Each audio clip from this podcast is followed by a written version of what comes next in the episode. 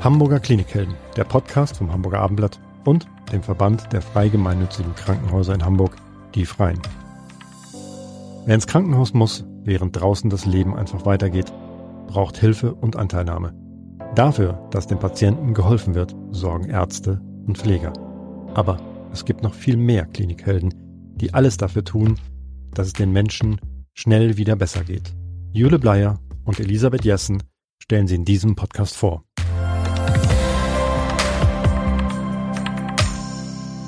Bei uns im Studio sitzt unser Klinikheld Nico Adamini. Schön, dass Sie hier sind. Schön, dass ich hier sein darf. Hallo.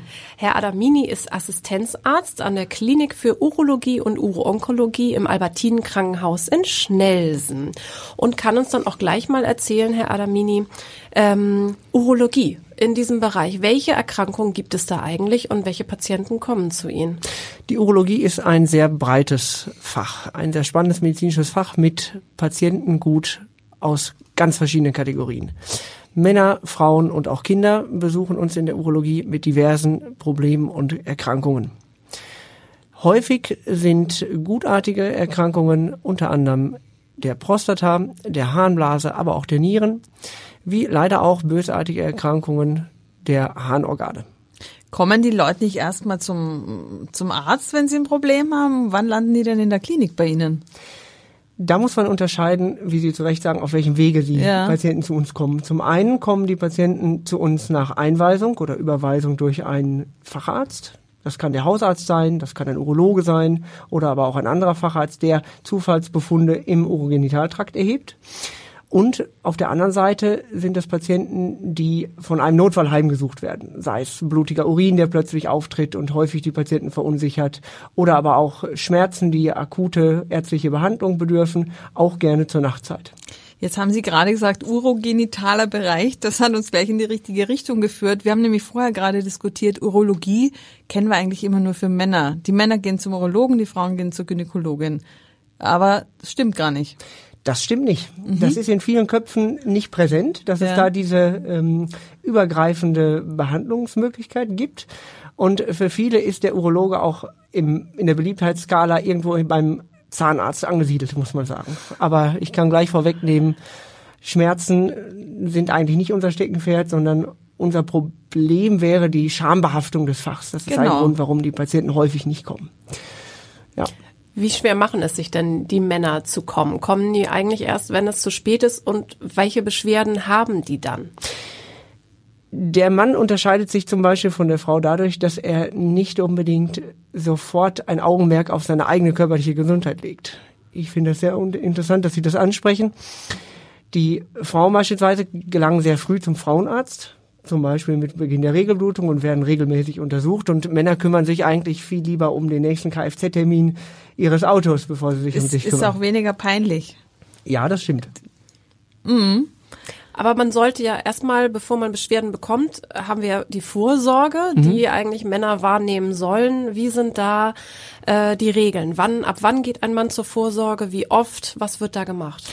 Vorgesehen ist bei Patienten oder bei Männern die Vorsorge ab dem 45. Lebensjahr. Das ist eine grundsätzliche Empfehlung, die wir aussprechen können zu diesem Zeitpunkt sollte sich der Mann zu einem Urologen begeben und Vorsorgeuntersuchung wahrnehmen. Und das zahlt dann auch die Krankenkasse? Das zahlt ab dem 45. Lebensjahr die Krankenkasse, es sei denn, es liegt eine familiäre Prädisposition vor, das heißt beispielsweise Erkrankungen in der Familie wie Prostatakarzinom, Blasenkrebs oder Nierenerkrankungen, die ermöglichen es, dass die Patienten bereits mit dem 40. Lebensjahr mhm. zum Urologen gehen sollten. Und dann jährlich? Und dann jährlich oft? und abhängig davon, welche Befunde erhoben werden. Das und ist von Tumor bzw. Erkrankung zu Erkrankung unterschiedlich. Und was genau wird da untersucht bei so einer Vorsorgeuntersuchung? Zunächst einmal gehört zu jeder klinischen Untersuchung eine Anamneseerhebung. Das heißt, man befragt den Patienten zu seinen Vorerkrankungen, und, wo wir zum Thema Schamgefühl kommen, gehört auch zu einer urologischen Anamnese die sogenannte Sexualanamnese die kann auch einige Dinge verraten über mögliche Erkrankungen, die auftreten könnten. Was fragen Sie denn bei der Sexualanamnese? Also welche Praktiken der Mensch betreibt oder? Nein, sicherlich würden wir nicht so in Medias Res gehen, aber es ist schon empfehlenswert zu erfragen, zum Beispiel, ob ein Patient geschützten oder ungeschützten Geschlechtsverkehr mhm. hat, insbesondere dann, wenn zum Beispiel äh, rezidivierende, also immer wieder auftretende Harnwegsinfekte auftreten. Das kann eine Ursache für so etwas sein. Das klingt dann eher nach ungeschütztem Sex, oder? Möglich. Ja. Und was wird noch untersucht? Nach der Anamneseerhebung kommen wir dann im Prinzip zur Untersuchung des Patienten. Dort wird die Prostata untersucht.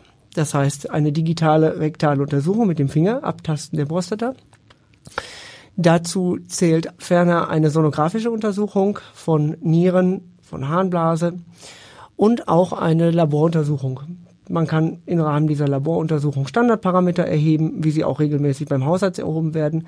Und der Urologe bestimmt häufig zusätzlich noch den sogenannten PSA-Wert, also ein Wert, der von der Prostata, dem Prostatagewebe gebildet wird und Anzeichen sein kann für diverse Veränderungen, wie beispielsweise Entzündungen, aber auch gutartige Vergrößerungen und leider eben auch Krebs.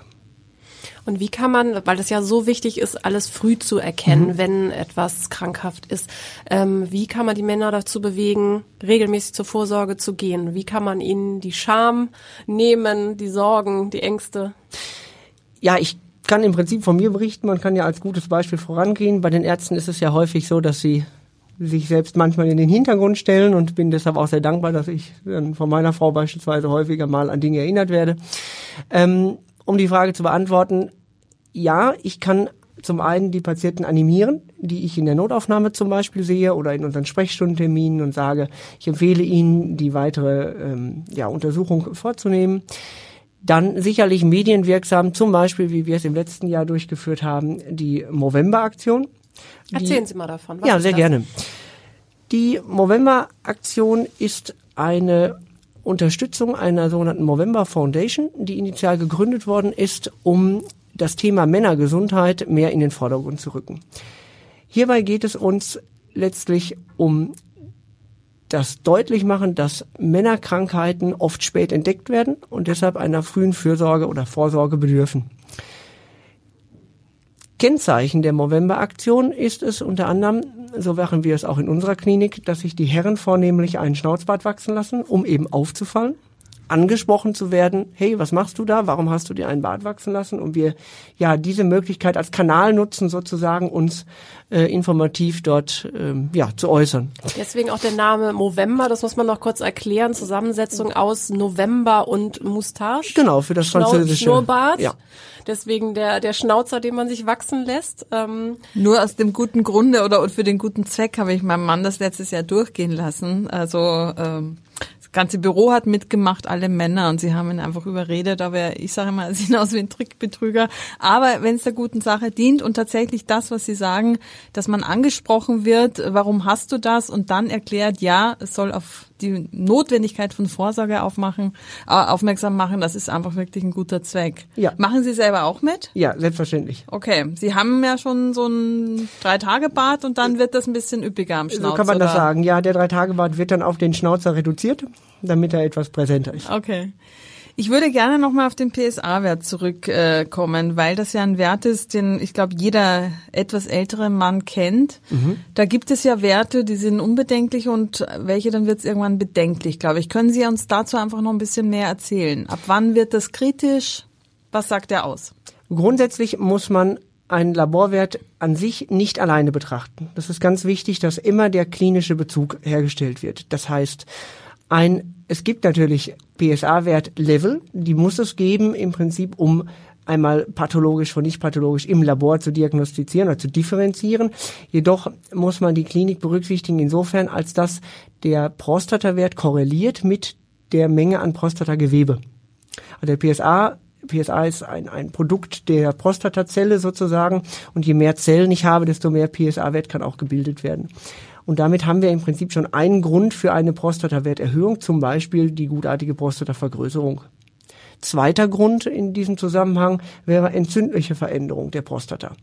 Auch im Rahmen von Entzündungen kann es zu Gewebeuntergang kommen und dadurch letztlich zu einer erhöhten, ich möchte nicht pathologischen, aber erhöhten Freisetzung von PSA kommen. Und selbstverständlich kann es auch exorbitant hohe Werte vom PSA geben, die ein Hinweis sein können für eine Prostatakrebserkrankung.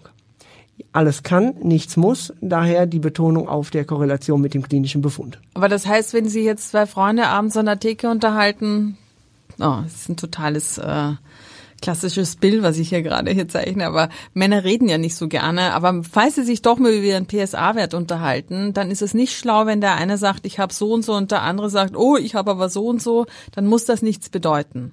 Das muss nicht zwingend was bedeuten. Schön, dass wir sozusagen schon auf die Enttabuisierung im äh, ja, Zusammenhang mit dem abendlichen Feierabend Getränk kommen. Das wäre die Wunschvorstellung, ne, dass es so abläuft. Und dann noch mit Schnauzbart. Nein, aber um auf die Frage zurückzukommen, das muss nichts bedeuten. Also jemand kann eine große Prostata haben und einen nur leicht erhöhten Prostatawert und das ist völlig üblich, wenn man es regelmäßig kontrolliert und auch keinen signifikanten Anstieg mhm. verzeichnen kann. Jemand kann aber theoretisch auch ein aggressives Prostatakarzinom haben, das so entartet ist, dass der Wert gar nicht mehr maximal ansteigt. Aber ich denke, das ähm, sollte man dann mit dem Facharzt besprechen. Dann, ich wollte noch einmal nachfragen, auch zum Thema Vorsorge. Sie haben ja jetzt die Männer erwähnt, die dann kommen ab mhm. 45. Von Frauen habe ich das noch nie gehört, dass die zum Urologen gehen und, und Vorsorge machen. Oder macht das, weil Nieren, Nierensonographie, das macht doch kein anderer Arzt, oder? Wer also macht das? Die sonografische Untersuchung obliegt im Prinzip jedem Arzt der Hausarzt kann sonografieren, der Urologe kann sonografieren. Sicherlich, so würden Sie mir beipflichten, mit unterschiedlichem Fokus. Ich frage einmal, es würde sicherlich beunruhigen, wenn Sie selbst Blut im Urin hätten. Mhm. Und dann würden Sie Ihren Hausarzt beispielsweise aufsuchen. Ja. Und der würde dann sagen, na gut, ich empfehle Ihnen eine weitere Abklärung. Und dann kämen wir schon zum Spezialisten für den Urogenitaltrakt. Und das wäre dann der Urologe, der eine weitere Abklärung dieser Blutbemengung im Urin vornehmen würde. Wann geht man mit einem Kind zum Urologen? Da gibt es verschiedene Indikationen, kann man sagen. Zum einen, wenn beispielsweise häufig im Kindesalter, was ungewöhnlich ist, Harnwegsinfekte auftreten. Mhm. Auch ein Stichwort nochmal im Rückgriff auf die über äh, Erkrankungsanamnese, die wir vorhin erhoben haben. Ähm, Im Prinzip auch im Kindesalter, wo noch kein Geschlechtsverkehr ausgeübt wird, wären rezidivierende Blasenentzündungen durchaus Hinweis meinetwegen auf eine Entleerungsstörung der Harnblase. Die kann anlagebedingt sein, die kann neurogenbedingt sein, das ist mannigfaltig. Oder auf Nierenbeckenentzündungen, die auch ungewöhnlich wären. Da fallen uns Dinge ein wie Rückfluss von Urin aus der Blase in die Nieren, was physiologisch normalerweise nicht äh, vorgesehen oder, oder möglich ist. Das alles sind Dinge, die können Erkrankungen im Kindesalter sein, die urologisch weiter zu behandeln sind. Und ich komme jetzt nochmal auf den Mann zurück und die Prostata, weil Prostatakrebs, das, wenn es dann ja die schlimmste Form ist einer Erkrankung an der Prostata, ist ja eigentlich eine Volkskrankheit. Ist, glaube ich, die äh, häufigste Krebsform bei einem Mann. Da gebe ich Ihnen recht, ist Platz eins der Tumorerkrankungen des Mannes. Wie wird das bei Ihnen behandelt? Die Behandlung gliedert sich grundsätzlich in kurative und palliative Therapiekonzepte. Also kurativ meint die heilende Therapie, palliativ meint die unterstützende, aber nicht heilende Therapie. Kurative Therapie setzt voraus, wie bei eigentlich allen Erkrankungen, dass eine frühzeitige Diagnosestellung erfolgt. Frühzeitige Diagnosestellung meint, dass ein frühes Tumorstadium diagnostiziert und damit auch besser behandelt werden kann als ein spätes Stadium. Und wie wird dann der Krebs behandelt? Also wird es rausgeschnitten oder nicht? Weil soweit ich weiß, ja. gibt es da zwei verschiedene Schulen vielleicht oder zwei verschiedene Stränge. Also bei manchen wird operiert, bei manchen nicht. Wir lassen jetzt das gehandhabt? im Prinzip ungeachtet der einzelnen Kriterien stellen wir einen Patienten zusammen, der jetzt eine kurativ zu therapierende Prostataerkrankung hat und zu dem wir die Indikation stellen würden, er würde eine Prostataentfernung operativ erhalten. Ja. Braucht man die nicht? Bitte? Braucht man denn nicht, die Prostata? Schneiden Sie alles weg? Nein, bei der Prostatektomie wird die Prostata als solche entfernt und je nach Tumorbefall auch die angrenzenden Samenblasen. Die Prostata braucht der Mensch grundsätzlich ja schon, Allerdings hängt das vom Lebensalter ab. Also die Prostata produziert ja auch ein Sekret, das ist unter anderem für die Spermienflüssigkeit von Relevanz. Aber in dem Altersgipfel, in dem das Prostatakarzinom auftritt, ist das häufig nicht der Fokus der Patienten. Was ist das für ein Alter? Das betrifft in der Regel den alten Mann. Das heißt, über 80-Jährige haben zum Beispiel in Autopsien sehr häufig äh, Prostatakarzinome, die nie offenkundig geworden sind. Aber unser Patientenklientel, das sich mit äh, Prostatakrebs vorstellt, ist in der Regel 60 plus. Mhm. Also braucht die Prostata dann in dem Sinne nicht mehr, aber ähm, die wird äh, gibt es auch die Möglichkeit, die da zu lassen, weil so eine Operation ja auch ähm, äh, an den Harnwegen ähm, vorbei muss quasi und es da ja auch zu Problemen dann kommen kann, oder? Genau, es ist nicht in jedem Fall eine Prostata-Operation durchzuführen. Wir haben die glückliche Situation, dass wir viele unserer Patientenfälle im sogenannten interdisziplinären Tumorboard oder einer sogenannten Tumorkonferenz besprechen. Das ist genau Gegenstand auch dieser Fragestellung, die wir jetzt gerade hier besprechen, dass wir eine maßgeschneiderte und für den Patienten optimale Therapie gemeinsam mit Kollegen der anderen Fachabteilungen besprechen können. Selbstverständlich berücksichtigen wir dort das Patienten gut, also wie alt ist ein Patient, welche Komorbiditäten, also weiteren Erkrankungen hat er, welchen Wunsch äußert der Patient, das steht ja an oberster Stelle, möchte ein Patient operiert werden oder nicht, und mit welcher Erfolgswahrscheinlichkeit und Prognose wird der Patient mit dieser Operation im Nachgang zurechtkommen. Dann fällt ein Beschluss und dann kann man zum Beispiel entscheiden, ein Patient wird kurativ prostatektomiert, so ist der Fachbegriff für die Entfernung der Prostata, oder man sagt, es gibt eine alternative Therapieoption, die eine Operation nicht notwendig macht. Sowas kann zum Beispiel eine Hormontherapie oder eine Strahlentherapie sein. Wie sind denn die Heilungschancen bei Prostatakarzinom, was ja, glaube ich, das, ja, was das häufigste ist, das haben wir ja schon festgestellt. Ähm, und vielleicht können Sie auch zu den anderen Tumorarten noch was sagen, die vor allem Männer betreffen.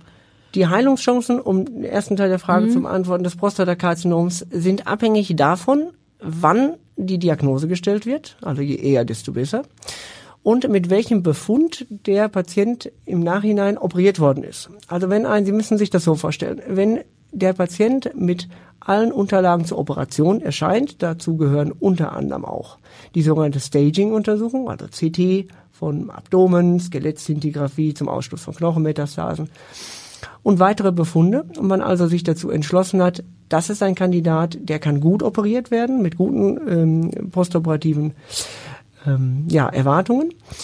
Dann wird das Gewebe im Nachgang von einem Pathologen unter dem Mikroskop untersucht. Dabei spielt vor allem eine Rolle, was ist das für eine Art von Prostatakarzinom? Es gibt verschiedene.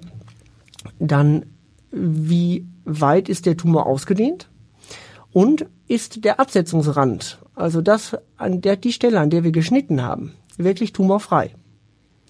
Das entscheidet letztlich auch über die weitergehende Therapie und da nochmal der Rückgriff auf die Tumorkonferenz. Dann kann man durchaus sagen, im Nachgang besprechen wir den Patienten nochmal.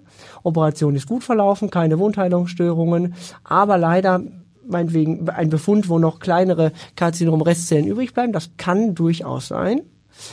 Dann kann man zum Beispiel adjuvante ähm, Radiotherapien der Prostataloge empfehlen. Was gibt's denn für harmlosere äh, Krebsarten sozusagen? Ja, das werde ich vom Patienten häufig gefragt. Also ich äh, möchte da einmal kurz auf das Wort äh, eingehen. Auch Tumor wäre da an der Stelle der Klassiker. Also ein Tumor ist per se erstmal eine Gewebevermehrung, ein Plus. Das kann gutartig, das kann bösartig sein. Wenn wir hier vom Prostatatumor oder Krebs sprechen, meine ich ausschließlich die bösartigen mhm. Varianten. Gutartige Prostatavergrößerungen sind nicht von Relevanz in diesem Zusammenhang. Mhm. Und welche Krebsarten gibt es sonst noch? Also Hodenkrebs würde mir jetzt einfallen. Ja. Ähm, was Le taucht noch bei Ihnen auf? Der Urogenitaltrakt setzt sich zusammen aus den Nieren, den Harnleitern, der Blase, der Uretra, also der Harnröhre und letztlich dem äußeren Genital. Und an all diesen Stellen können auch Tumorerkrankungen auftreten. Das kann Nierenkrebs sein, das kann Harnleitertumor sein, Blasenkrebs und letztlich auch auf der Haut und Schleimhaut Peniskarzinom. Und was merkt man, wenn ich jetzt äh, einen Mann habe, der nicht regelmäßig zur Vorsorge geht und eben da auch nicht sehr früh was festgestellt werden kann? Welche Beschwerden treten, können auftreten, ähm, bei denen man sagt, da ist jetzt wirklich äh, Eile geboten, jetzt aber so schnell wie möglich zum Arzt? Sehr häufig sehen wir im klinischen Alltag die sogenannte Makrohämaturie, also die mit dem bloßen Auge sichtbare Blutbeimengung im Urin. Das ist eine sehr häufige ähm, klinische Konstellation, eine schmerzlose Blutbeimengung im Urin. Häufig tritt, oder das ist ein Kardinalsymptom für einen am ehesten Blasentumor oder weitesten Sinne Tumor der ableitenden Harnwege. Also Nierenbeckentumor, Harnleitertumor, Blasentumor. Das ist der häufigste Grund. Aber ignorieren die Leute das oder kommen sie dann wirklich schnell, wenn sie das sehen? Teils, teils. Also so unterschiedlich wie die Erkrankungen sind, so unterschiedlich sind auch die Patienten. Mhm. Ähm, es gibt Patienten, die sehr lange, möglicherweise auch ob der Schambehaftung, über die wir eingangs gesprochen haben, warten, bis es nicht mehr anders geht oder bis es zu, zu starken Schmerzen oder einer mit Blut ausgefüllten Harnblase kommt. Ähm, und es gibt Patienten, die sind schon bei der, beim kleinsten Tropfen Blut so beunruhigt, dass sie ähm, ja die Vorsorge bzw. den Arzt aufsuchen und dann möglichst schnell einer Diagnose zugeführt werden. Und gibt es noch andere Warnhinweise? Gibt es äh, auch Schmerzen, die auftreten ja. können? In welchen Bereichen? Durchaus. Es kann zu Unterbauchschmerzen kommen. Es kann zu Schmerzen im Bereich des Dammes, also dem Bereich unterhalb des Genitals ähm, kommen. Nierenschmerzen im weitesten Sinne, also Flankenschmerzen können auftreten, wobei das häufig schon Symptome sind, die auch in späteren Stadien dann auftauchen. Bei den Operationen, bei denen wir wollen waren, da wird bei Ihnen am Albertinen Krankenhaus auch eine ganz spezielle Computermethode eingesetzt und zwar der Operations, äh, das Operationsassistenzsystem Da Vinci. Richtig. Erklären Sie mal, wie das funktioniert und ist das äh, etwas, was ähm, an sehr wenigen Krankenhäusern in Hamburg ähm, eingesetzt wird? Also sind Sie da am Albertinen mit führend oder wie oft wird das, kommt das vor, dass damit operiert wird? Das Da Vinci-System, da haben Sie recht, ist bei uns ein etabliertes Operationsverfahren. Es handelt sich dabei um eine roboterassistierte äh, Operationstechnik, bei der nicht der Roboter operiert, sondern der Mensch bleibt Operateur. Sie müssen sich das so vorstellen, dieses System besteht aus drei Komponenten. Sie haben zum einen ein ähm, einen Konsolenwagen, an dem der Operateur Platz nimmt und verschiedene Schaltknüppel und Pedale bedient. Dann haben Sie einen Patientenwagen mit fünf Armen, einschließlich Kamera. Den nennen wir liebevoll auch Krake, weil er eben so ausschaut. Und einen Technikwagen, der den Support für die Operation liefert. Wir operieren sehr viel und sehr häufig mit diesem Operationssystem, weil es im Vergleich zur offenen Chirurgie einfach unheimlich viele Vorteile bietet. Und die sind? Die Vorteile dieses Systems sind auf jeden Fall die 3D-Darstellung des menschlichen Situs, also des, des Körpers, wenn man hineinschaut mit der Kamera. Dann hochauflösende ähm, Bildtechnik und die durchaus ähm, sehr positiv empfundene Vergrößerung von 10 bis 40-fach. Das muss man einfach sagen. Und das kann man nicht mit einer großen Brille äh, alternativ machen? Nun, wenn der Operateur, wie bei der klassischen Operationstechnik, am Patienten steht, meinetwegen auch mit einer Lupenbrille, dann erreicht er keine 40-fache Vergrößerung. Mhm. Und außerdem ist es auf die Dauer der Operation sicherlich auch von Vorteil, wenn der Operateur sitzt. Das kann der am Konsolenwagen mhm. durchaus in auch Rücken schon. Da muss man auch dran denken. Der Arzt muss auch ökonomisch äh, sozusagen für seinen Rücken arbeiten. Ähm, operieren. Es ist aber auch so, dass dieses Operationssystem ja wirklich ganz, ganz genau arbeitet, ohne zu wackeln, ohne zu zittern. Also etwas, was wahrscheinlich ein Operateur mit bloßen Händen, der auch schon wirklich sehr, sehr, sehr geübt ist, so fein äh, gar nicht hinbekommen könnte. Richtig, das ist ein großer Vorteil, dass die ähm, das absolut verwackelungs- und zitterfrei operiert werden kann und jeder Handgriff des Operateurs an der Konsole ganz genau auf die Operationsarme übergesetzt wird oder übersetzt wird. Klingt wie Playstation am lebenden Menschen, oder? Ist aber eine ganz äh, tolle Methode. Ist eine ganz tolle Methode, mhm. ist ganz nah dran. Das heißt, der mhm. Operateur sitzt nicht irgendwo in einem anderen Klinikkomplex, sondern direkt neben Home dem Patienten. ja. Operation. Und hat also jederzeit die Möglichkeit, auch im Prinzip den Patienten dabei zu beobachten, was passiert. Das Albertinen Krankenhaus ist aber auch mit dem Operationssystem Da Vinci ähm, in ganz besonderer Weise tätig. Erzählen Sie da mal. Ja, da haben Sie recht. Ich bin zunächst einmal sehr froh, dass ich an einem Krankenhaus arbeite, an dem im Prinzip mein Chef mit langjähriger Robotererfahrung eine Ausbildung äh, der Ärzte vorantreibt. Er ist 13 Jahre lang als Ausbilder tätig gewesen und ähm, wir können uns als internationales Ausbildungszentrum bezeichnen auf dem Fachgebiet der Urologie, was den Da Vinci anbetrifft. Und unser Alleinstellungsmerkmal in diesem Bereich sind vornehmlich die Nierentumoroperationen, die wir roboterassistiert durchführen, wie auch die Blasenentfernungen mit Rekonstruktion einer neuen Blase. Hinsichtlich der Nierentumoren ist erwähnenswert, dass im Vergleich zu früher, bei denen häufig Nieren komplett entfernt worden sind, mittlerweile auch dank der sehr fortschrittlichen Technik ein Nierenerhalt gelingen kann. Das heißt, man kann die Nierentumor versorgenden Gefäße differenziert abklemmen. Man kann nur den tumortragenden Teil der Niere entfernen und damit sehr häufig einen ja, Nierenerhalt und auch einen Funktionserhalt gewährleisten. Der andere Aspekt ist die Entfernung der Harnblase bei Tumorerkrankungen mit Rekonstruktion einer neuen Blase. Das heißt, nicht nur der ablative, also der entfernende, sondern auch der rekonstruktive Teil dieser Operation finden nur bei uns im Körper statt. Es gibt die Möglichkeit, die Neoblase, die aus Darm gefertigt wird, außerhalb des Körpers zu nähen, sie dann in den Körper wieder zu verbringen und dort anzuschließen. In unserer Klinik wird alles im Körper gemacht. Das ist also deutliches Alleinstellungsmerkmal. Herr Adamini, ich würde Sie gerne noch fragen, wieso haben Sie sich für ein Fach entschieden ähm, mit Krankheiten, über die so viele Menschen ja nicht gerne reden? Also das ist so ähnlich, wir hatten hier mal einen Kollegen, der ähm, im Bereich Darm gearbeitet mhm. hat und er sagte, das ist auch sehr schambehaftet. Und das ist bei Ihnen ja, glaube ich, also ist ja so ähnlich. Die Leute reden nicht so gern über das, was da unten passiert. Das stimmt. Also da müssen wir im Prinzip weit zurückgehen in die Studienzeit. Ähm, die Antwort ist relativ einfach. Ich habe eine ganz tolle Vorlesung gehabt in der Urologie. Das hat mich immer schon ähm, interessiert, sozusagen, was mit den Nieren und den ableitenden Harnwegen ist. Das fing schon in der Anatomie an, wo wir die Nieren mikroskopiert haben. Das ähm, hat auch da schon einen guten Eindruck auf mich gemacht. Dann, wie gesagt, die schöne Vorlesung. Und letztlich das doch sehr breite Spektrum, was vielen nicht bekannt ist. Also Sie können konservativ arbeiten, Sie, Sie können operativ tätig sein, wie ich es jetzt auch in der Klinik bin. Und deshalb ist das für mich genau das ähm, richtige Fach. Und viele der Zusammenhänge, das ist mir in der Medizin immer besonders wichtig, sind hierbei logisch. Also Sie müssen es nicht nur sich selbst erklären können, Sie müssen das auch dem Patienten nahebringen. Und das gelingt in der Urologie wie ich finde, besonders gut. Herr Adamedi, dann herzlichen Dank, dass Sie uns diese Einblicke gegeben haben und äh, ja, hoffen wir, dass wir vielleicht auch äh, auf diesem Wege ein paar Männer dazu bewegen können, die Vorsorgetermine wahrzunehmen. Herzlichen Dank für das Interview. Schön, dass Sie da waren. Vielen Dank.